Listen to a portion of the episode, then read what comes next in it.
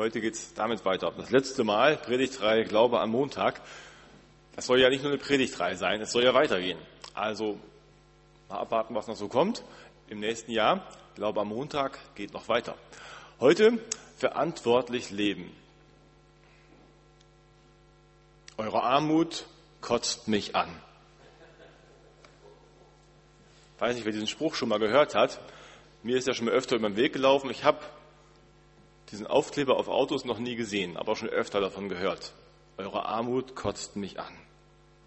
Ich habe nachgesehen, für 15 Euro in einer Länge von einem Meter zu erhalten beim Internethändler, wo ich auch regelmäßig einkaufe.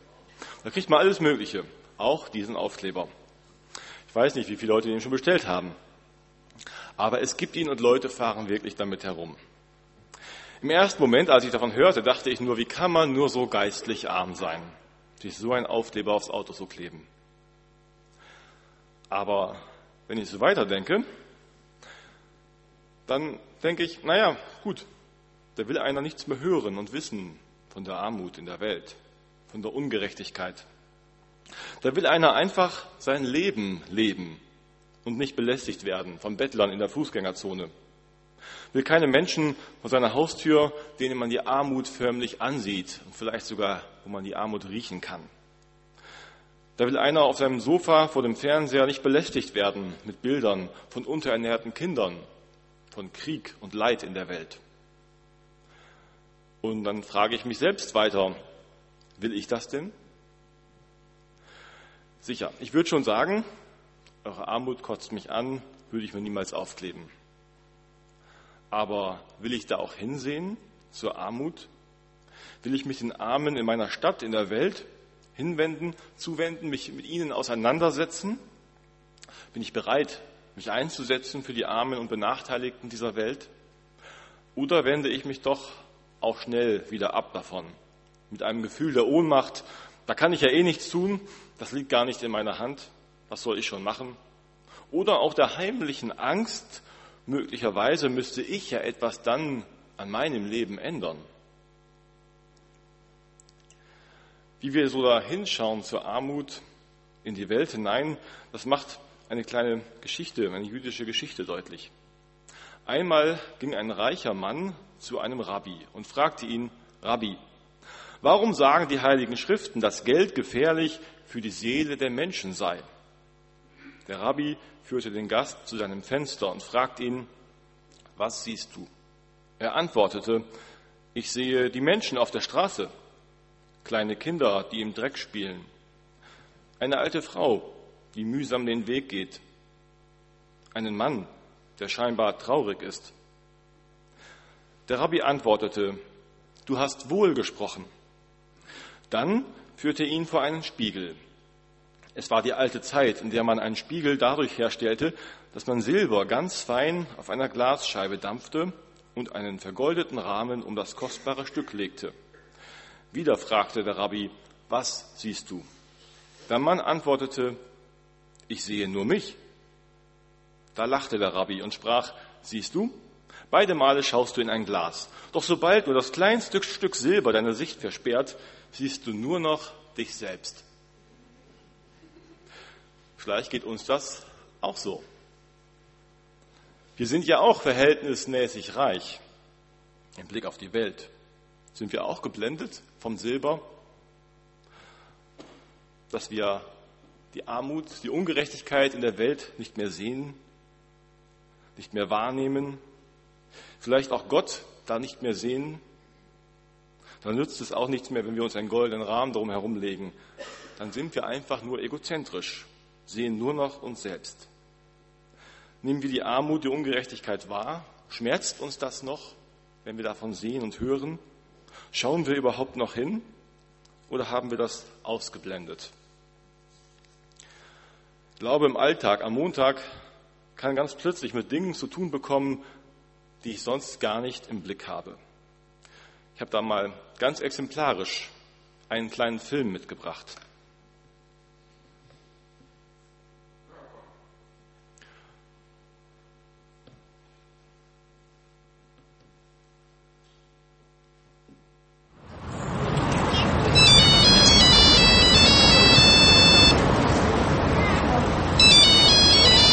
Anrufer unbekannt.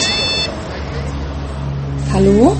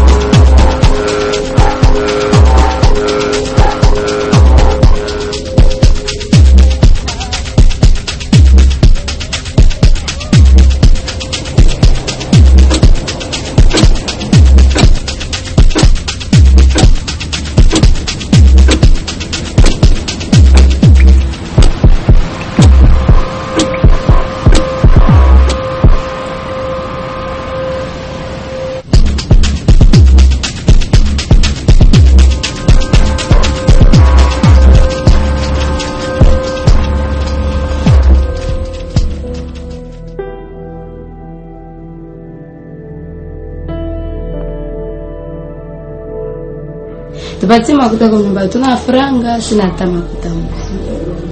Leo wakanikamata wakaniviole, walikuwa waine univyole nikabakia na mimba, lakini nibakia na mimba nateseka, si hata kwende maake hivi vitu maake kwa sijui nifanya hata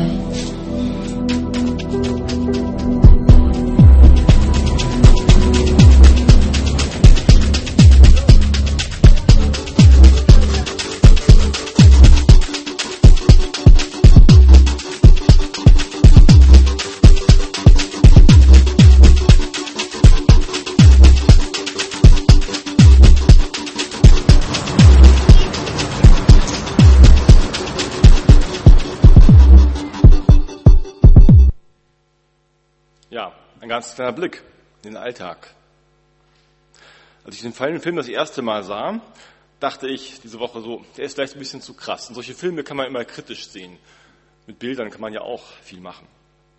Aber das ist eben auch die Wahrheit, was da dargestellt wird, was wir sonst nicht sehen. Krasse Worte. Und wir brauchen manchmal solche krassen Bilder und krasse Worte, damit wir uns wecken lassen, damit wir wieder hinschauen, sensibel werden dafür. Gott sandte zu seinem Volk auch immer wieder Propheten mit ziemlich krassen Worten und Bildern, die den Menschen die Ungerechtigkeit vor Augen führen sollten, in der sie lebten. Auch damals, 750 Jahre vor Christus, da gab es Menschen, die hätten sich sicherlich auch so einen Aufkleber gekauft und auf ihr Auto geklebt, wenn sie Aufkleber und Autos gehabt hätten. Dem setzt Gott etwas entgegen mit einem Propheten, mit Amos. Man könnte vielleicht die Botschaft kurz fassen mit, mich kotzt eure Gleichgültigkeit und Ungerechtigkeit an. Krasse Worte. Ich möchte ein paar Worte aus Amos lesen, die ich mal so zusammengestellt habe für heute Morgen. Aus dem Buch Amos, er lebte ähm, ja, im 8. Jahrhundert vor Christus, ein armer Hirte, der von Gott gerufen wurde, den Menschen etwas zu spiegeln, zu spiegeln, wie sie leben. Er spricht als Prophet Gottes. Hört, was der Herr sagt. Auch ihr Leute von Israel. Vorher hat er aufgezählt, was die anderen Völker alles verbrochen haben. Auch ihr Leute von Israel habt Verbrechen auf Verbrechen gehäuft. Darum verschone ich euch nicht. Ihr verkauft ehrliche Leute als Sklaven, nur weil sie ihre Schuld nicht bezahlen können. Ihr verkauft einen Armen schon, wenn er euch eine Kleinigkeit wie ein paar Sandalen schuldet. Ihr giert sogar nach der Asche auf dem Kopf der Verzweifelten und wendet jeden Trick an, um die Schwachen um ihr Recht zu bringen. Neben jedem Altar streckt ihr euch auf Kleidern aus, die ihr den Armen als Pfand abgenommen habt.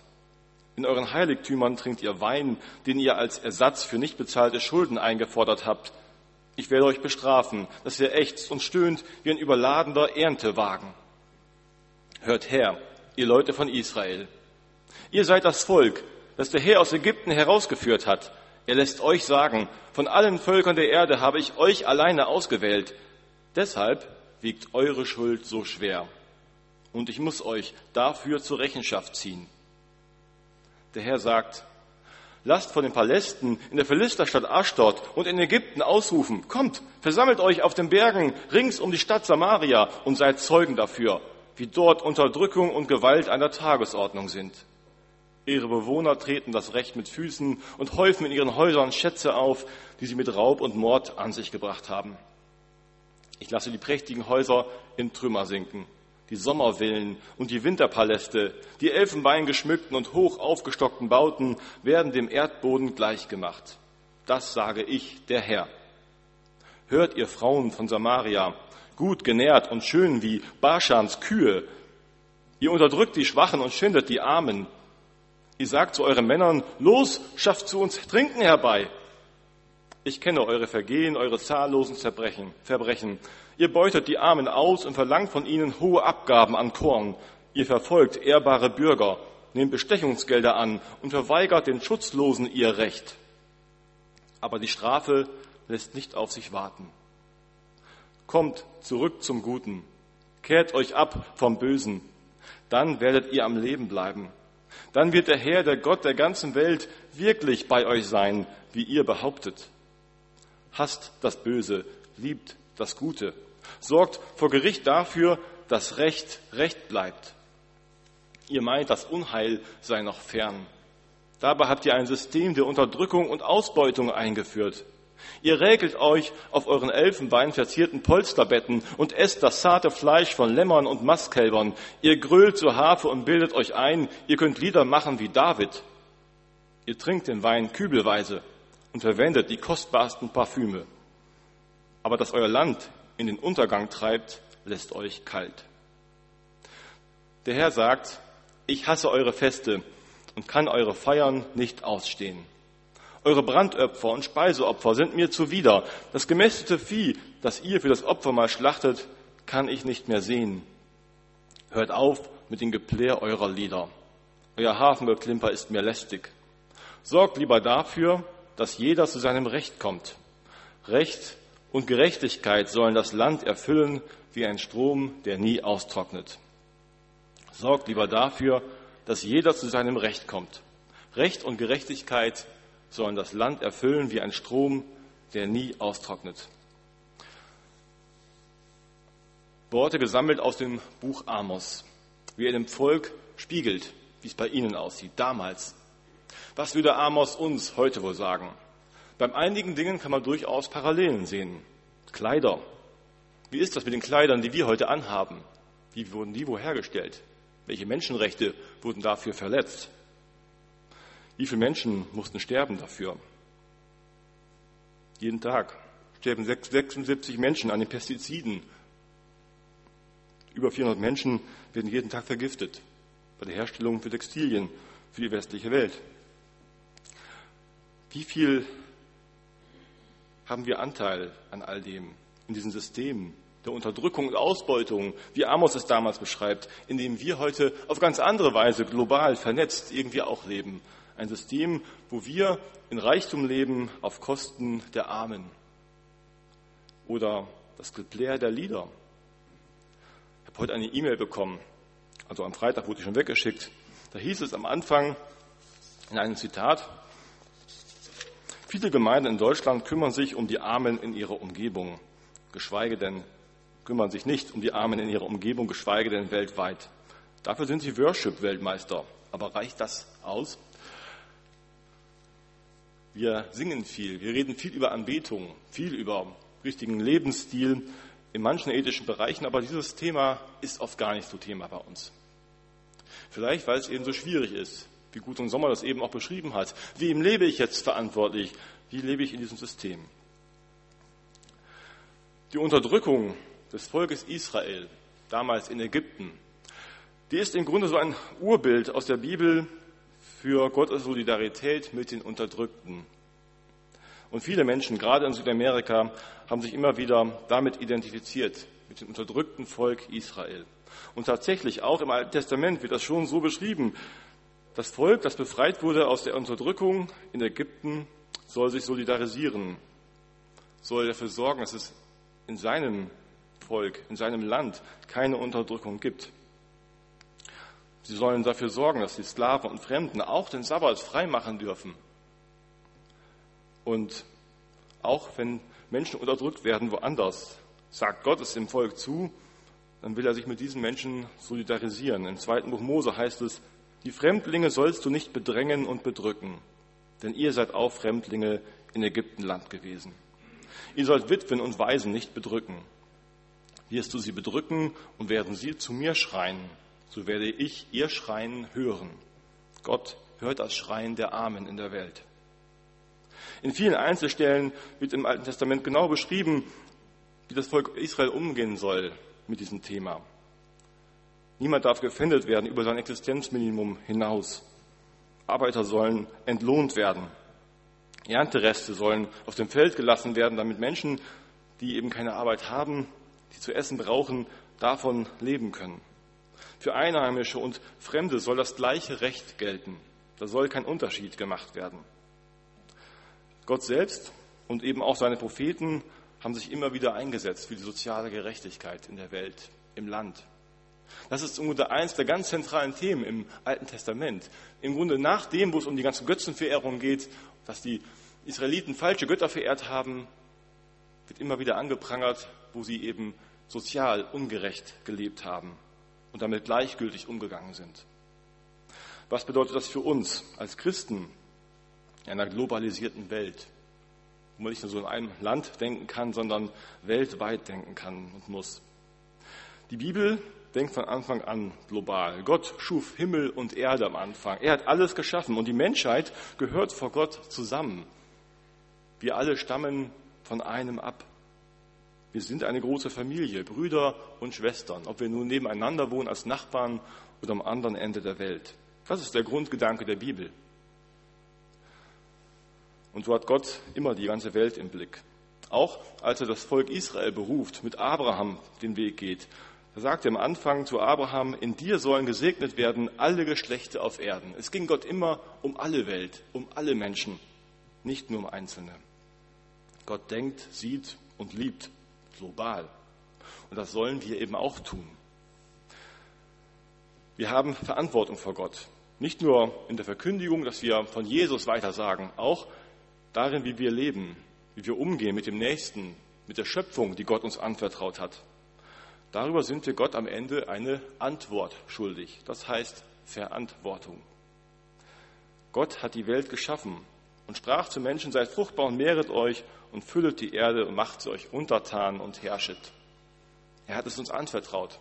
Wir sollen sorgen dafür und Verantwortung übernehmen.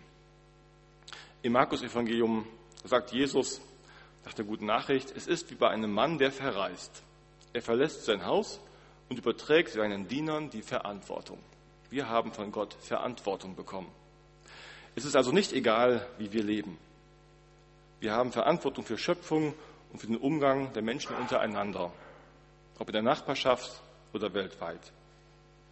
Es kann nicht sein, dass ich mich über einen Foul beim Fußball mehr aufrege als über die Ungerechtigkeit in der Welt. Es ist nicht egal, wenn die Menschenrechtsverletzungen in China wegen einer Wirtschaftskrise plötzlich nicht mehr ins Gewicht fallen. Wenn in Deutschland oder irgendeinem anderen Land Menschen von dem Lohn ihrer Arbeit nicht mehr leben können wenn die Schere zwischen Arm und Reich immer weiter auseinandergeht. Wenn Menschen, die weit weg leben, wie Sklaven behandelt werden, als hätten sie nicht die gleiche Menschenwürde wie wir. Wenn wir unsere Umwelt kaputt machen, die Gott uns anvertraut hat, die noch Lebensraum für die nächsten Generationen sein soll. Es ist nicht egal, zu welchen Bedingungen mein Essen auf den Teller kommt oder meine Kleidung hergestellt wurde. Auch das und vieles mehr ist Glaube am Montag. Aber ich muss auch sagen, ganz ehrlich, wie Gudrun Sommer, ich habe auch nicht so richtig den Plan, alles richtig zu machen. Wer jetzt erwartet, dass ich sage, du musst das und das und das tun, und dann kannst du mit einem guten Gewissen schlafen und sagen, alles erledigt, ich lebe verantwortlich. So einfach ist das leider nicht. Als Jugendlicher hatte ich echt Elan. Ich habe mich mit diesen Fragen wirklich auseinandergesetzt und engagiert aber habe mit der Zeit auch gemerkt, irgendwie ist es so einfach auch nicht. Es ist alles so komplex und schwierig. Aber ich will mich eben der Ohnmacht auch nicht hingeben und sagen, naja, ich kann ja eh nichts tun. Und dann in Gleichgültigkeit leben. Womöglich am Ende so ein Aufkleber auf der Stirn haben, dass ich das andere Menschen vermittel. Ich möchte mich immer wieder auseinandersetzen mit dem Unrecht der Welt, weil Gott es möchte. Ich will es nicht ausblenden. Immer wieder neu hinschauen, mich wachrütteln lassen von Gott. Die anonymen Alkoholiker, die sprechen vor ihren Treffen ein Gebet.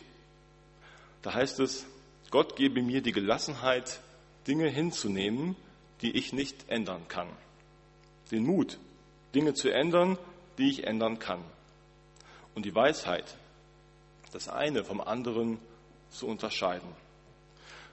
Wir können nicht alles ändern, aber wir können vielleicht irgendwo anfangen bei einer Sache und überlegen, uns das dem Gott zeigen lassen. Da will ich jetzt was anderes machen, als ich bisher getan habe. Da will ich es anders machen, als es andere Leute tun. Ethisch korrekter konsumieren, so habe ich es gelesen, ein Satz, ethisch korrekter konsumieren heißt vor allem weniger konsumieren. Vielleicht ist das ein Ansatz. Weniger konsumieren. Wir mit unserem durchschnittlichen Lebensstil leben eben noch in Reichtum im Vergleich zur Welt.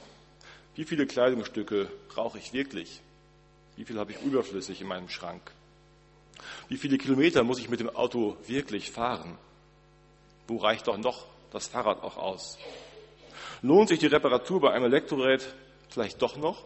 Nicht aus wirtschaftlichen Gründen direkt für mich, aber vielleicht mit Blick auf die Ressourcen. Manchmal ist es auch dran, das wegzutun, weil zu viel Energie frisst. Wir hatten mal so einen alten Kühlschrank, der musste wirklich weg, der hat zu viel Energie gefressen. Aber mal überlegen in solchen Situationen. Wie gehe ich doch um mit Schöpfung? Vielleicht ist es auch dran, diese Woche mal weniger Fleisch zu essen, bewusst.